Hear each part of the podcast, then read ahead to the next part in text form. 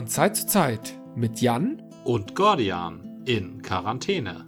Schön, dass ihr dabei seid. Ich war eben gerade einkaufen. Ja. Das hatte den Vorteil, dass ich nochmal lecker Craftbeer gekauft habe. Hatte den Nachteil, dass es leider noch warm ist. Oh. Deswegen habe ich vor mir hier ein wunderbares Landgang stehen. Ah, wie schön. Und ähm, das trinke ich erst erstmal. Aber ich habe ein Bier nachgekauft, was, was mich vorgestern sehr begeistert hat. Das ist eine Brauerei namens Hanscraft. Hatten wir die schon mal? Ich habe davon gehört. Ich habe immer mal Hansa Craft gelesen und dachte, das wäre irgendwie im Norden. Mhm. Kommt aber irgendwie aus ähm, Niedernberg 63843. Also so, ich würde dann ja so pauschal sagen, irgendwo um, um, im Frankfurter Raum. Aber Hans klingt sehr norddeutsch. Ja, ich finde auch Hans klingt norddeutsch. Allerdings Hans im Glück ist ein Märchen, was, glaube ich, ähm, im ganzen Land funktioniert. Ich glaube, Hans ist äh, nicht norddeutsch. Hans ist nicht norddeutsch. Norddeutsch ist eher Hannes. ja, richtig. Also Hans ist nicht explizit norddeutsch. Hans ist, glaube ich, wirklich im ganzen Land äh, tauglich. Mein Vater heißt Hans mit einem Vornamen.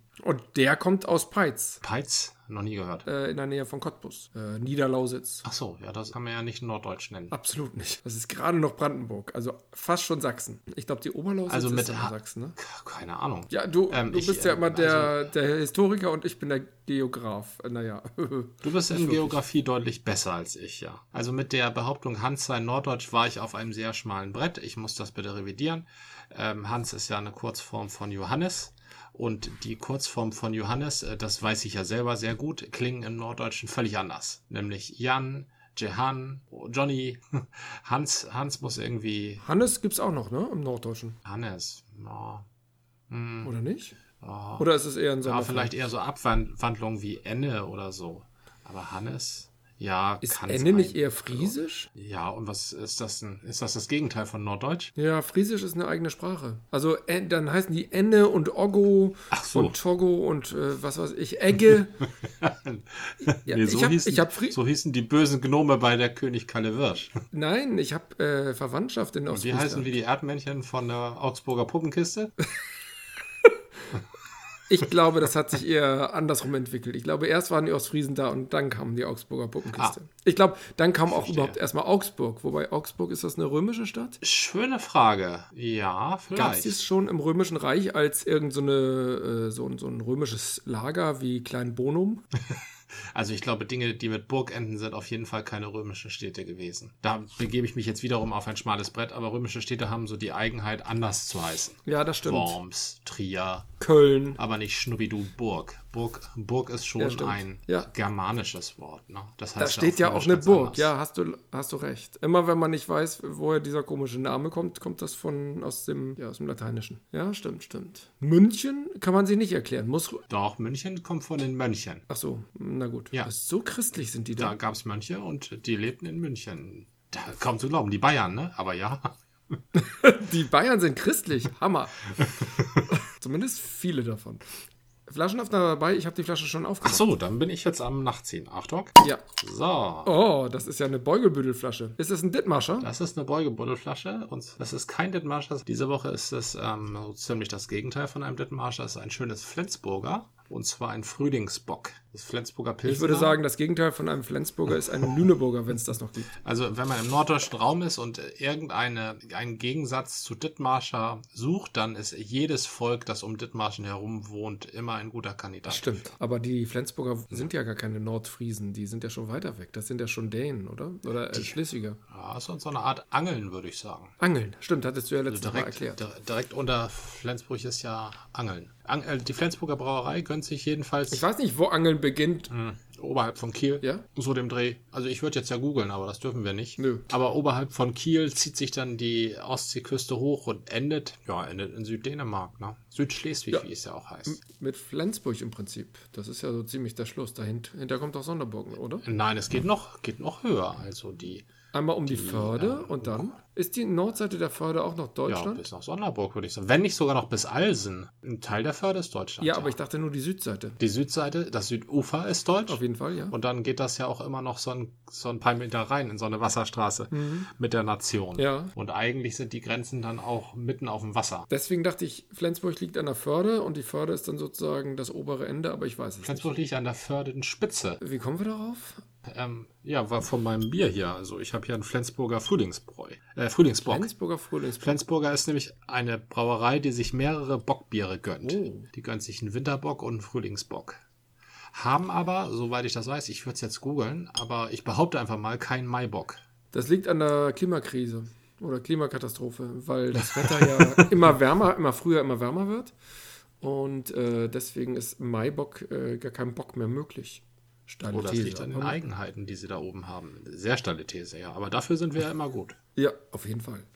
Aber bei diesem ganzen jetzt hier drin wohnen, von zu Hause arbeiten, ich habe jetzt seit, äh, ich stelle das immer fest, wir machen unsere Tür, schließen wir halt über Nacht klassischerweise ab und äh, machen die dann früh morgens auf und jetzt machen wir sie so auf, so um die Mittagszeit oder wann der Erste sich mal raustraut. Mhm. Und das ist dann ein ganz komisches Phänomen, das ist halt auch so ein Ritual, was ein bisschen den, den Takt vorgibt. Und das funktioniert alles jetzt nicht mehr. Also man gerät schon echt aus dem Takt, wenn man nicht mehr diese Rituale hat und diese fixen Zeiten. Natürlich habe ich feste Termine irgendwie bei der Arbeit und klingt mich da entsprechend ein, aber trotzdem ist es nicht das Gleiche. Das ist ganz merkwürdig. Aber ihr habt schon beide die Möglichkeit, ähm, ohne Einbußen an äh, Gehalt oder Arbeitszeit Homeoffice zu machen. Ja, ja, da sind wir in einer sehr luxus. Oder müsst ihr Zwangsurlaub machen? Nein, nein, nein, nein. Wir machen beide Homeoffice und das gelingt tatsächlich auch gut. Wir sind tatsächlich damit gesegnet, gesegnet, ein Begriff, den ich äußerst selten verwende, äh, damit gesegnet, dass wir ein Kind haben, das sich viel selbst beschäftigt. Ja, wir setzen es auch verstärkt vor das Pad mit irgendwelchen Filmen im Moment noch. Ich habe schon überlegt, es müsste auch mal irgendwie spielen oder irgendwas machen, aber es malt ganz viel, es spielt Playmobil, also es macht halt ganz viele Dinge so für sich selbst und dann fordert es uns ab und zu mal ein, aber das hält sich tatsächlich in Grenzen. Ja. Und deswegen ist die Arbeit so, was die Aufsicht anbelangt, ist sie recht wenig eingeschränkt. Ich arbeite tatsächlich dann immer noch mal auf den Abend gerne eine Sache nach, gerade wenn ich dann noch mal konzentriert sein muss. Denn wenn ich und meine Frau hier sind und das Kind, dann ähm, ist es natürlich immer ein gewisser Geräuschpegel und irgendwas kommt dazwischen oder so. Und wenn ich mal ein bisschen Konzentration brauche, dann ist es am Abend halt eher gegeben. Aber dann podcast ich ja. Richtig, man soll auch seine eigentliche Arbeit, die einen anstrengt, soll man ja morgens erledigen, weil man morgens viel effizienter ist. Da bin ich nicht äh, ganz deiner Meinung. Also ich habe das auch gehört, aber ich glaube, das ist. Ach, das ist nicht meine Meinung. Das ist die, das ist nicht meine Meinung, das ist die Meinung von Emily Bronte. Denn die schrieb in ihrem Weltroman Wuthering Heights ich weiß nicht, ob du Wuthering Heights kennst. Das ist so eine ja, ist ein Musikstück von, von Novelle. Es ist ein Kate bekanntes Bush, ja. Musikstück von Kate Bush aus den 80ern oder End 70ern. Und da bezieht sich Kate Bush auf einen Roman von Emily Bronte namens Sturmhöhe, Wuthering Heights ein englischer Klassiker. Tatsächlich habe ich schon mitgekriegt, dass das ein Buch ist, aber. Es ist ein, es ist eine Novelle und sie hat eine Rahmenhandlung. Und in dieser Rahmenhandlung kommt ein junger Mann zu diesem, zu diesem Haus, zu dem altenglischen Herrenhaus Wuthering Heights mhm. und zieht da ein, aus welchem Grund auch immer. Ich weiß nicht genau, welchen Grund er hat. Und dann trifft er eine alte Haushälterin, die sitzt da vorm Haus und schält Kartoffeln. Und es ist äh, früher Morgen. Und dann sagt sie völlig unvermittelt zu ihm, wer vor 10 Uhr morgens nicht die Hälfte seines Tagwerkes erledigt hat, der wird den Rest des Tages auch nicht mehr damit fertig werden völlig unvermittelt. Aber an dieser Stelle merkt man, dass dieses Buch eben von einer sehr, sehr, also von fast nur einem Kind geschrieben wurde, von jemandem, der sich eben solche solche schlauen Schnacks merkt und der denkt, dass Erwachsene eben so kommunizieren, ne? mit schlauen Schnacks. Ja, das erinnert mich ein bisschen an die schlauen Aussprüche, die Alice äh, in, im, im, Wunderland halt so von sich Ein ganz ähnlicher Effekt, ja, richtig. Die, die zitiert ja auch immer diese Merksprüche, ja. Und da wird er aber ad absurdum geführt. Ja, jedes Mal. Genau. Und das würde mir jetzt bei Wuthering Heights halt auch entsprechend einfallen. Ob das nicht dann im nächsten Abschnitt gebrochen wird? Ich glaube, diese Aussage führt nirgendwo hin. Die steht nur, es ist auch so ziemlich das einzige, außer den Namen von ein paar Protagonisten, was ich aus diesem ganzen Roman noch behalten habe. Also ich weiß von Wuthering Heights nicht mehr als den Text von Kate Bushs Song darüber. Ah, okay, aber ich finde deine Aussage, das führt nirgendwo hin, ziemlich gut, auch wenn du das vielleicht nicht so direkt gemeint hast, denn ich glaube, das ist eine individuelle Angelegenheit. Jeder hat so seine, ich glaube, es wird manchmal von Schlafwissenschaftlern oder welche Wissenschaftler auch immer das machen, wird von Nachtigallen und Lerchen gesprochen tatsächlich. Stichwort Romeo und Julia? Nee, Stichwort früher Vogel, später Vogel. Also ja, Romeo und Julia haben sich darauf besonnen, aber oder bezogen, aber da ging es ja darauf mhm. darum, ist es jetzt noch früh oder ist es schon spät? Das war ja eh. Nein, andersrum. Ist es noch spät oder ist es schon früh? Stimmt, ja. Er, er ist über mhm. Nacht bei ihr und äh, sie will nicht, dass genau. er geht. Gehen nicht, es ist oh, doch die, es ist, ist doch noch, so die Nachtigall. Nicht die Lerche genau, genau. Und, ja. und für ihn äh, wird es ja ein bisschen kritisch, wenn er äh, entdeckt wird. Ja, da ist, ja, da ist dann nachher alles voller Montagus und er steht in der Unterhose da. Oder was auch immer die da gemacht haben. Das weiß man ja nicht. Das stimmt. Es wird äh, gar nicht, es wird zwar viel geschwärmt und geschmachtet, aber alles bleibt offen. Ne? Ja. Auf jeden Fall äh, glaube ich, dass es bei mir halt anders liegt, dass ich frühmorgens noch gar nicht so richtig aus dem Quark komme, wie, das, wie man das so schön sagt, sondern irgendwo im Laufe des Vormittags so auf Touren mhm. komme und so richtig gut arbeiten kann ich am Nachmittag und am Abend. Das passt einfach nicht so gut zu unseren üblichen Arbeitsabläufen und das führt ähm, auch nicht dazu, dass ich äh, jetzt Meetings äh, zwischen 20 und 22 Uhr habe, aber ich kann mich halt äh, mal entspannt äh, und konzentriert an Sachen setzen um diese Zeit, äh, weil ich da halt irgendwie was wegschaffen kann oder so. Das mache ich jetzt nicht ständig oder so, aber ab und zu äh, mache ich das und das ist, funktioniert ganz gut. Und ich gehe dann ja auch häufig erst nach zwölf ins Bett. Oh. Äh, nicht wegen der Arbeit, sondern weil ich dann halt auch noch Podcasts schneide, vielleicht meine Mails, äh, irgendwas, keine Ahnung. Dann hast du quasi Übung da drin. Ja, das Problem ist leider, dass es äh, mit, mit, Kind und mit üblichen Arbeitszeiten, auch wenn äh, die recht leger mittlerweile sind. Wir haben ja fließende äh, oder wie heißt das? Gleitzeit. Gleitzeit, danke. Habe ich schon ganz viele Möglichkeiten und könnte auch viel später kommen, auch in Absprache mit den Führungskräften. Äh, aber Termine finden halt trotzdem um, was weiß ich, neun eher seltener, aber halb zehn bis zehn gibt es einfach Termine. ja. Und dann kann man nicht sagen, nee, bei mir ist um elf. ja, richtig. Schwierig, schwierig vermittelbar schwer vermittelbar. Ja, durchaus verständlich. Das macht nicht jeder mit. Wie du schon sagst, das ist ja individuell. Genau. Und wenn alle Kollegen ähm, morgens, also eher so frühe Vögel sind, dann ähm, sitzt du abends alleine im Meeting. Das, was ist dann das, auch nicht Genau, das wäre macht. dann auch kein Meeting. Ähm, ich weiß gar nicht, ob alle Kollegen äh, frühe Vögel sind, sondern es ist eher so, dass man sich darauf geeinigt hat und das ist historisch eher bedingt, dass man halt früh aufsteht, früher halt mit dem Morgengrauen. Deswegen heißt es ja auch Grauen. Weil es so schrecklich der, ist. Weil es grauen, ich meine grauenvoll. Der Begriff Grauen, der Morgengrau, das ist doch nichts Positives oder? Nein, das Grauen, das Grauen, das weiß man schon aus Apokalypse Now. Das kann nichts Positives sein, obwohl es da nicht ausgeführt wird, was es Apokalypse eigentlich ist. Apokalypse Now ist ja ein, ähm, ein, ein, Kernwerk der spätmittelalterlichen Kunst. Was? ich versuchte mich gerade auf... Äh, das ist eher Arthouse, wie es sein sollte. Ich weiß, ich, ich versuchte mich gerade auf äh, sowas wie preußische Tugenden oder die Landwirtschaft im 15. Jahrhundert zu beziehen. Und äh, deswegen kam dieses, mhm. das weiß man schon aus Apokalypse Now, kam mir jetzt sehr modern in dem Zusammenhang vor. Aber nein, das stimmt schon, das Grauen. Also Morgengrauen ist doch ein äh, etymologischer ah, okay. Begriff, der möglicherweise nicht ganz jung ist, weil der Morgen graut. Also weil er möglicherweise Sicher, ja, vielleicht kommt das von Grau, der Farbe Grau, dass er langsam, dass die Nacht schwindet. Macht das, ich weiß nicht. Es hängt bestimmt alles miteinander zusammen. Was denn da graut, ne? Das ist die Frage. Vielleicht ist, vielleicht aber ist das Morgengrauen, vielleicht hat das auch beides mit, sagen wir mal, sowas wie Raureif zu tun. Ja. Also Kälte. Im Morgengrauen ist es kalt und wenn, wenn mir graut, dann habe ich so Angstfrost und dann ist mir auch kalt. Ah, äh, morgens ist es am kühlsten sowieso, egal ob jetzt Raureif liegt oder Frost, mhm. äh, aber es ist halt immer am kühlsten und dann ist man noch am Klappern. Dann, aber Grauen und Zittern. Ich kam auf Apokalypse Now, weil die Übersetzung so interessant ist. Im Original sagt der Kurtz, also Marlon Brando, der ja da so einen ziemlich freien Monolog halten durfte, aus, ähm, durch, äh, aus Erlaubnis des Regisseurs, äh, Coppola. Mhm. Äh, war das Coppola? Ich glaube ja. Ja, Coppola. Ähm, der sagt, wiederholt The Horror, The Horror. Das Grauen, das Grauen. Und das wird eben im Deutschen übersetzt oder wurde in den 70ern übersetzt mit Das Grauen, das mhm. Grauen. Aber ob The Horror wirklich das Grauen ist? Ich würde es ist, eher mit Schrecken. Eher der feiste Schrecken. Ja, ja ne? Aber der Schrecken, es kommt ein bisschen auf. Aber der Schrecken, der Schrecken klingt Genau, der Schrecken toll. klingt ein bisschen nach Ersch Erschrecken und das klingt so ein bisschen abgeschmackt oder abgehalftet und ein mhm. bisschen witzig. Ähm, oder Schreckgespenst. Das klingt ja. auch nicht so bedrohlich, während das Grauen was Bedrohliches hat. Ich muss, ich muss ein Geständnis ablegen. Na. Ich habe diesen Film bis heute nicht gesehen. Was? Äh, ja, ich weiß. Da musst du dich ja, oh, da musst du dich ja mit Shawshank Redemption zusammentun. Ja, muss ich. Ist ja, das wäre ein Muss ich. Klassiker. Wie grausam. Und dafür, da gibt es mehrere ja, Cuts ja, von. ist ja egal. Ich habe gar keinen gesehen. Ich habe weder Platoon. Den gucken wir zusammen und dann reden wir darüber. Nee, wir machen noch anderen Podcasts kein, Kon- ähm, keine Konkurrenz, oder? Ah, oh, vielleicht haben die den ja schon gesehen. Äh, Vielleicht können wir es parallel machen. Also den musst du sehen. Ja, Und ich den weiß. musst du Ich verarbeiten. muss den sehen, ich muss Apocalypse Now, ich muss Platoon, glaube ich, auch sehen. Den einzigen Antikriegsfilm aus der Zeit, ähm, den ich gesehen habe, ist halt der Kubrick-Film. Ähm, der kam ein bisschen später. Äh, Barry Lyndon?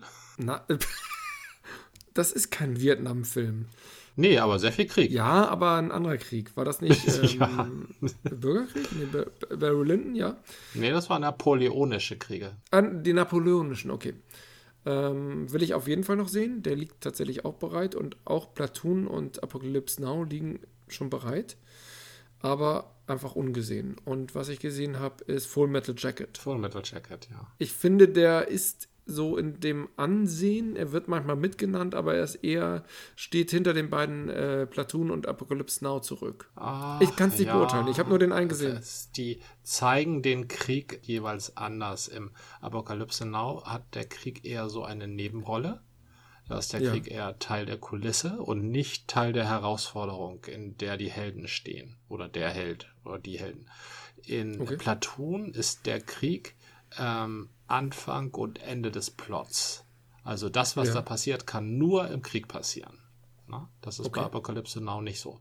Und bei ähm, Full Metal Jacket, da geht es wiederum um die Leute und ja, es geht mehr da so um die Persönlichkeiten und wie sie äh, ja schon auf den Krieg reagieren. Da ist der Krieg schon wieder wichtiger, ja. Aber das hast du gesehen. Ja, das habe ich Ja. damals sogar, als es rauskam, im, im Kino gesehen. Mein erster Kubrick-Film. Ja, und, und Platoon ist ja Oliver Stone, Genau. ne? Und Oliver Stone hat sich ja als immer so als ähm, anklagender Dokumentarist äh, ein Ja, bisschen der verstanden, ist sag ich eher mal. so Dokumentarist, ja. Äh, Nein, nicht, nicht immer anklagend, aber. Ach schon. Also, Nee, aber wenn du The Doors zum Beispiel nimmst, dann ist es eher Verehrung. da hast du völlig recht. Ja, das ist Also richtig. ich habe The Doors als ersten, als ersten Ol- Oliver Stone-Film gesehen und ähm, war dann danach den Doors sehr lange sehr verfallen. Finde ich auch heute immer noch großartig, aber tatsächlich war das äh, die Leistung von Oliver Stone und nicht von den. Doors erstmal. Ja, in erster Linie. Natürlich geht der Film nicht ohne die Doors Musik. Hat er super gemacht. Auf, auf jeden Fall. Und äh, ein super Val Kilmer. Also Val Kilmer war, Ja. anderen, war Mädchen, Mädchen aus meiner äh, Generation ja eher als der Eismann oder Iceman aus ähm, Top Gun bekannt. Mir nicht. Ja, war, ja der. Mäd war ja der Mädchenfilm. Und da ich, äh, als Top Gun rauskam, gerade kein Mädchen hatte, habe ich diesen Film auch nicht gesehen. Und ähm, ansonsten hat man den später, war doch noch irgendwie auf dem Mars oder sowas, aber das weiß ich nicht mehr. So, aber als ähm, äh, in The Doors, äh, im Doors-Film war er wirklich ähm, ganz famos. Ja, das hat er richtig gut gemacht. Später war er noch Batman. Ach, ein Batman war auch noch. Aber das ist mit Mars auch gar nicht so schlecht beschrieben. Batman und Mars finde ich jetzt nicht ganz. Ich, ich, ich dachte, Batman hat es eher mit dem Mond, aber egal. Mm, Was mir bei ähm, Oliver Stone noch einfällt, war der JFK-Film, den ich dann schon fast. Ähm, das war, war halt dieses schwierige Gebiet der Verschwörungstheorien. Ich meine, JFK war, ist, glaube ich, die Verschwörungs, der Verschwörungskomplex vor 9-11 Ja, ähm, um da, dass sich, den sich alle ranken und äh, mit dem man äh, ganz viel Blumen bekommen kann und trotzdem daneben liegt oder nicht. Man, man weiß es ja einfach nicht. Den fand ich halt äh, spannend, äh, faszinierend und trotzdem blieb da so Nachgeschmack. Er möchte uns etwas, er möchte uns seine Sicht vermitteln. Und ähm, ich hatte nicht das Gefühl, das ist eine neutrale Dokumentation. Äh, hat er ja auch nie gesagt, aber dadurch äh, kriegt das halt so einen Geschmack. Und so ein, ich möchte euch jetzt von meiner Sicht der Dinge oder meinem Glauben oder wie auch immer überzeugen, auch wenn ganz viel dafür spricht. Also ich will ja gar nicht in Abrede stellen, dass das eine überzeugende Geschichte ist, aber ich fand es halt schwierig. ja, in JFK ist das schon sehr ähm, gefärbter Berichterstattung. Ich meine, er macht das geschickt, indem er sich einfach diesen Anwalt äh, äh, dann heranzieht und die Geschichte über diese, die, über diese Gerichtsverhandlung oder diese, was war das für eine Verhandlung? Ich glaube ja, ne? Äh, das, ich glaube, es war ein Untersuchungsausschuss und der Anwalt ist ein okay. Staatsanwalt. Ja, das könnte sein, aber Oder? das habe ich nicht mehr so im ja. Blick. Irgendwie sowas. Es war halt irgendein Ausschuss. Das ist wohl korrekter als das, was ich gerade gesagt habe. Korrekter. Ich, ich, aber egal. du bist doch auch ein, du bist doch auch ein Cineast. Wie kann es sein, dass du auch in unserer Zeit, da ist mit Apokalypse Now und da gab's, kam ein Director's Cut raus, dann kam so ein Redux raus. Wie kann man das denn nicht sehen? Das ist mir unerklärlich. Außerdem wird der Film immer und überall zitiert. Ja, ja. Und Harrison Ford spielt mit. Was? Das weiß ich ja, gar nicht. Das wissen viele Leute nicht. Ja, eben, nee. das weißt du nicht. Wobei, äh, da interessiert mich tatsächlich der erste, ähm, der erste Film von dem, von George Lucas. Ich dachte ja immer, das ist der THX, aber vorher hat er so einen Gangfilm gemacht und den muss ich mir nochmal angucken, einfach weil der wohl. Meinst du jetzt äh, American Graffiti? Genau. Ist der nicht nach THX? Äh, stimmt. Der war nach THX, aber das war, das war der Durchbruch, das war der Überraschungserfolg und der hat es ermöglicht, dass er ähm, überhaupt Star Wars äh, starten konnte, weil er das so viel Geld verdient äh, hatte. Dass man ihm Budget anvertraut hat, genau. Genau, und dann auch richtig viel Schotter gemacht hat und er hat damit dann halt auch was begründen können. Und da hat er, glaube ich, auch Harrison Ford ähm, das erste Mal kennengelernt. So als jungen Rowdy. Äh, ich weiß nicht genau. Ich habe ihn ja noch nicht gesehen. ich glaube, Harrison Ford, also so geht die Legende, war am Set ähm, äh, Tischler. Ach so. Der ist ja Tischler. Und ja. er hat da am Set gebaut, schon lange in Hollywood. Und irgendwann ist er dann halt mal aufs Set gebeten worden. Also on-set, also vor die Kamera. Wir brauchen hier mal einen Tischler in Rolle. Vielleicht von George Lucas. genau, ja. wir brauchen einen Tischler in Rolle. George Lucas übrigens auch oft und gerne Second Union Direct, Second Unit Director bei Kubrick oder bei Ach Coppola. So. Bei Coppola, denn Gott. mit Coppola hat er nämlich, Coppola hat ihn unterstützt. Coppola hatte damals eine Firma ah, und okay. ähm, die, der hat an ähm, George Lucas geglaubt. Ähm, mit Kubrick hatte er, glaube ich, nichts Genau, okay. Second Unit Director bei Coppola. Ja, der hat, äh, die haben zusammengearbeitet. Nee, mit Kubrick konnte ja keiner. Na, irgendjemand musste mit ihm. Ähm, was ich mir aber für Fragen gerade stelle, mal ein ganz anderes Thema. Dadurch, dass man halt mhm. immer in so einer abgeschotteten Welt ist und selbst wenn man rausfährt, geht man nur in ganz bestimmte Ecken, nämlich Läden. Und ähm, man kann nicht einfach losfahren, also man kann einfach losfahren, aber macht man irgendwie nicht. Man hält sich halt zurück. Ja. Und, und alle reden immer davon, wie ist denn das, wenn man so in der äh, abgeschlossenen äh, Abgeschlossenheit ist oder der Abgeschiedenheit. Wie ist das mit dem Sozialen? Was macht das mit einem?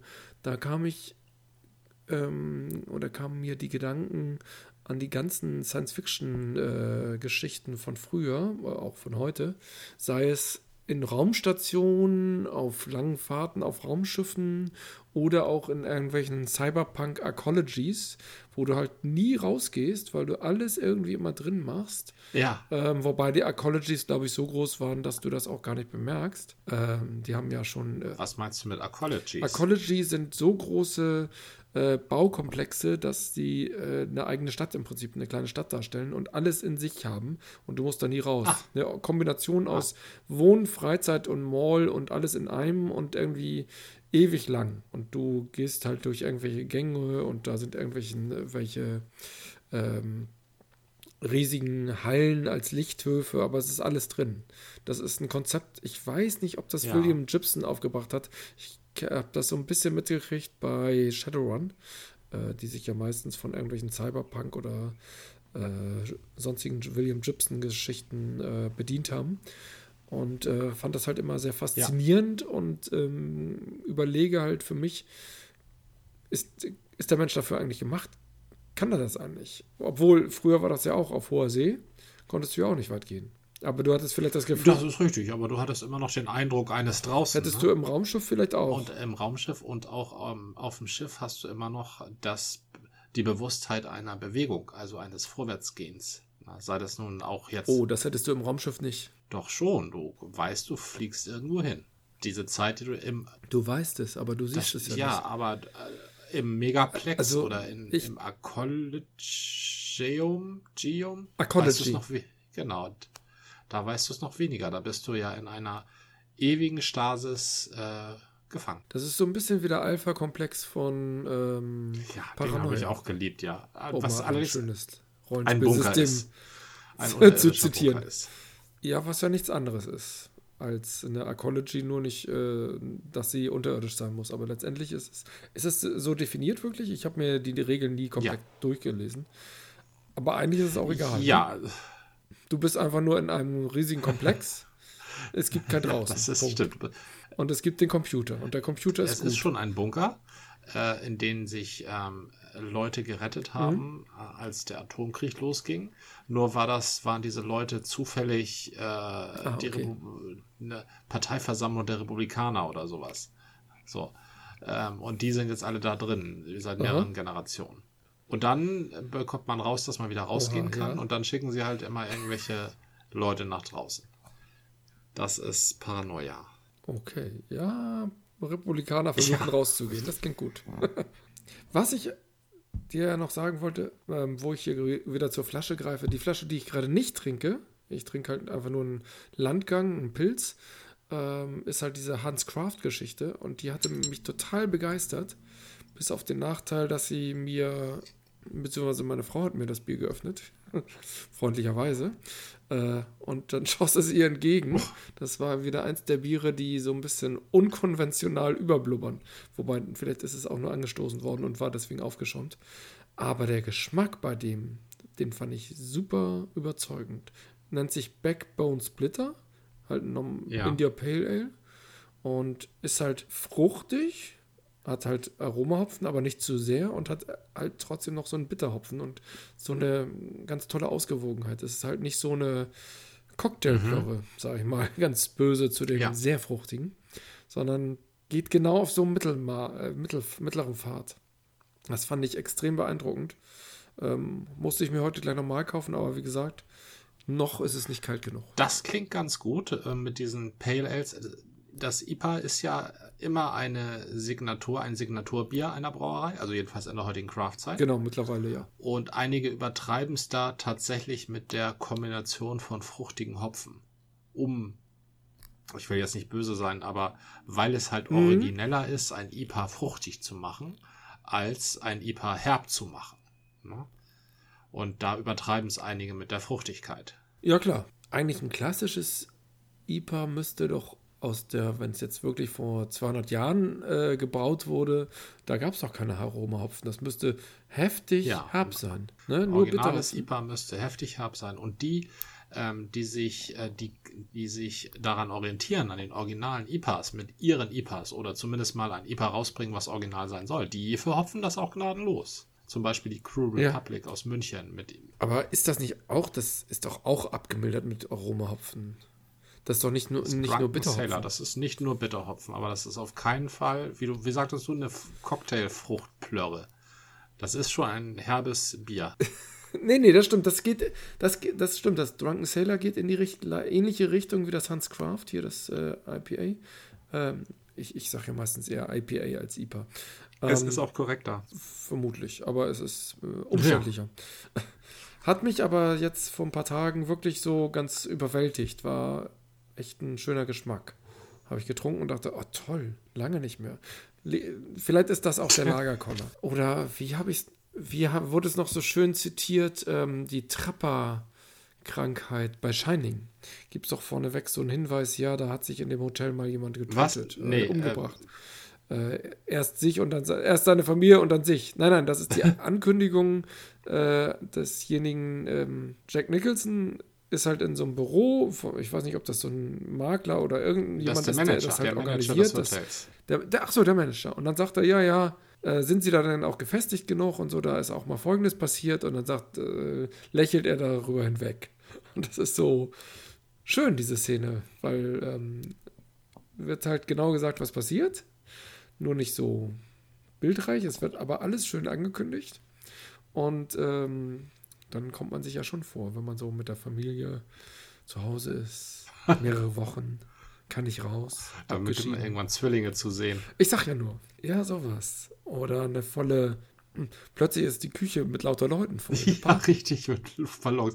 Also genau genommen ist bei Shining diese, äh, diese Erzählung des Managers, er, die ist, ist sogar schon die zweite Ankündigung. Die allererste Ankündigung beginnt auf der Hinfahrt okay. zum Hotel. Auf der Fahrt zum Hotel, ja. da sitzen sie ja in ihrem gelben Käfer und fahren da durch die ähm, Berge von, ich weiß nicht, ist das Montana oder Nebraska? Ja, irgendwo das der verlassenste Staat. Montana ja, kann da das fahren sie da durch ja. die Berge und dann, dann fragt die, ähm, fragt die Frau, ist das hier eigentlich die Gegend, wo die Donnerparty passiert ist? Die Donnerparty.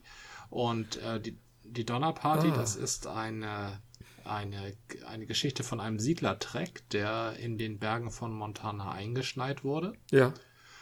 Und nicht mehr weiterkam. Ja. Und äh, dann haben. Eine echte Geschichte? Eine echte Geschichte, ja, Donnerparty. Und dann haben die ähm, angefangen, sich mhm. äh, gegenseitig zu töten und zu essen, weil sie eben isoliert waren. Ja, aber das ist, das ist ja so ein ähnlicher Effekt wie dieser Flugzeugabsturz. Ähm, Zumindest äh, habe ich da sowas im Hinterkopf, dass es da mal sowas gab, wo die Leute auch Kannibalismus betrieben haben, um ja, zu das überleben. war irgendeine Basketballmannschaft in Südamerika. Genau sowas. Und die eigentliche, der eigentliche Aspekt, also damit wird natürlich schon angekündigt, das könnte jetzt ja. doof werden. hier, hier ist irgendwie eine schwierige Gegend äh, oder eine belastete Gegend, aber der Hotelmanager hat halt schon sehr klar gesagt, was passieren wird was offenbar auch schon passiert ist und das halt eher mit so einer psychischen Störung äh, erklärt. Und das ist ja genau das, was dann auch abläuft. Ich sage ja auch nur, es war die zweite Ankündigung. Also es ist nicht die erste Ankündigung, es ist die zweite Ankündigung. Okay, aber, aber so eine explizite, halt als erste ist sie so, äh, sagt sie im Prinzip genau das, was dann passiert. Oder ziemlich genau. Ich muss ja auch sagen, Shining habe ich auch viel später erst geguckt. Also ich, du sagst ja, ich wäre so ein Cineast. Ich bin ja erst äh, Anfang bis Mitte der 90er ähm, zum Cineast geworden. Und vorher habe ich halt, war ich so ein normaler Kinogänger. Und ähm, zum Cineasten macht einen eigentlich nicht die innere Haltung, sondern die Menschen, mit denen man Cineast ist. Das ist eine Gemeinsamkeit. Das denkt man ja beim Kino immer gar nicht. Dass es eine soziale Form der ähm, äh, Freizeitgestaltung ist. Genau. Aber ich, ich gehe vereinzelt auch, vereinzelt, äh, auch alleine ins Kino. Also vereinzelt gehe ich auch vereinzelt ins Kino. Und ähm, das funktioniert aber einfach nicht so gut. Du gehst halt ins Kino äh, mit deiner Liebsten, irgendwie um einen schönen Film zu sehen und mit ihr Zeit zu verbringen oder mit anderen Cineasten oder mit einer äh, mit deiner Freundes, mit deinem Freundeskreis. Das ist viel intensiver ein gemeinsames Erlebnis, als dass du es alleine haben kannst. Das funktioniert ähm, zu Hause noch anders. Da kann man sich mal einen Film ranziehen. Zu zweit ist es auch, oder zu mehr, mehreren ist es auch netter. Aber im Kino irgendwie alleine sein ist irgendwie doof. Weil du das Vorher und Nachher, das spielt halt mit rein. Du gehst da ja auch nicht hin und, oder in den seltensten Fällen kommst gehetzt da an und sagst, ah, jetzt können wir zusammen reingehen, dann siehst du den Film und sagst, ich muss wieder los. Nein, selten. Das machst du ja nicht, sondern du gehst dann noch danach oder davor noch was trinken, was essen, schnackst darüber noch, genießt den Abend halt gemeinsam. Und das Kino ist halt ein wesentlicher Bestandteil, um den sich alles dreht, aber du musst noch darüber reden, du musst es irgendwie verarbeiten, du musst es irgendwie reflektieren. Und das unterscheidet das Kino ähm, zum Beispiel vom Lesen, was du immer alleine machst. Du kannst nach dem Lesen zwar, wenn jemand anders dieses Buch gelesen hat, kannst du sagen, oh, war das Hammer, aber das ist immer versetzt. Oder es ist, sind die seltensten Fälle, dass zwei Menschen parallel ein Buch lesen, auch gleich schnell und sich dann immer aktuell austauschen. Ja, aber der eine kann es dem anderen ja vorlesen. Das geht, Beispiel. das geht. Das ist aber nochmal noch mal was anderes. Ähm, das ist schon wieder ein gemeinsames Event. Aber wenn du halt liest, erstmal äh, ist das eine einzelne Sache. Aber einen Film nimmst du ja auch alleine auf, wie ein Buch, und trotzdem ist es alleine doof. Ein Film muss man immer gemeinsam ja, genießen. Das ist richtig, das stimmt. Ja, Film, also Kino ist eine, ähm, eine Sache der gemeinsam, ein gemeinsames Erlebnis. Deshalb sollten wir unbedingt gemeinsam Apokalypse Now gucken. Sehr gerne, sehr gerne. Das kann ich gar nicht glauben. Wie kann man denn den Film Ja, weil ich einfach nicht mit den Leuten unterwegs war. Also in der frühen Zeit, wie gesagt, habe ich wenig solche Filme gesehen und später hat sich das halt nie ergeben. Ah, verstehe. Also ich hatte früher diverse Menschen in meiner Umgebung, mit denen ich verschiedenste Filme gesehen habe. Und ich glaube, da, dadurch prägt sich auch ein Filmgeschmack. Das ist immer auch so ein soziales Ding. Mhm. Es ist nicht einfach dieses, ich sehe gerne koreanische Hack-and-Slave-Filme, egal wer das sonst noch guckt und zur Not gehe ich auch alleine, sondern du guckst halt mit welchen Leuten kannst du welche Filme, die dich ansprechen, das ist natürlich schon wichtig, sehen und wenn es da keine Leute gibt, dann verödet dieser Part in, äh, bei dir. Bei mir war es halt so, dass das Kino insgesamt ja ein bisschen verödete. Ich habe zwar immer noch, ähm, also eine Freundin ist halt, mit der ich früher viel im Kino war, die ist halt weggezogen. Eine andere Freundin, mit der bin ich selten ins Kino gegangen, auch schon einfach, weil wir jetzt mehr äh, in Familie machen und äh, seltener weggehen. Mit meiner Frau gehe ich halt auch nicht so oft ins Kino. Also das könnte man sich organisieren mit Babysitter oder wie auch immer.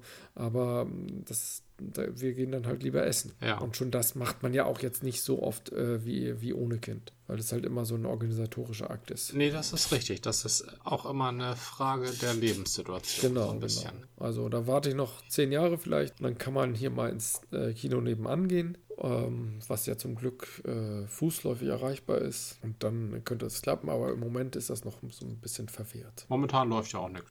Momentan sowieso nicht. Da, da bin ich ganz froh, dass wir hier ein bisschen Heimkino machen mit Leinwand und so.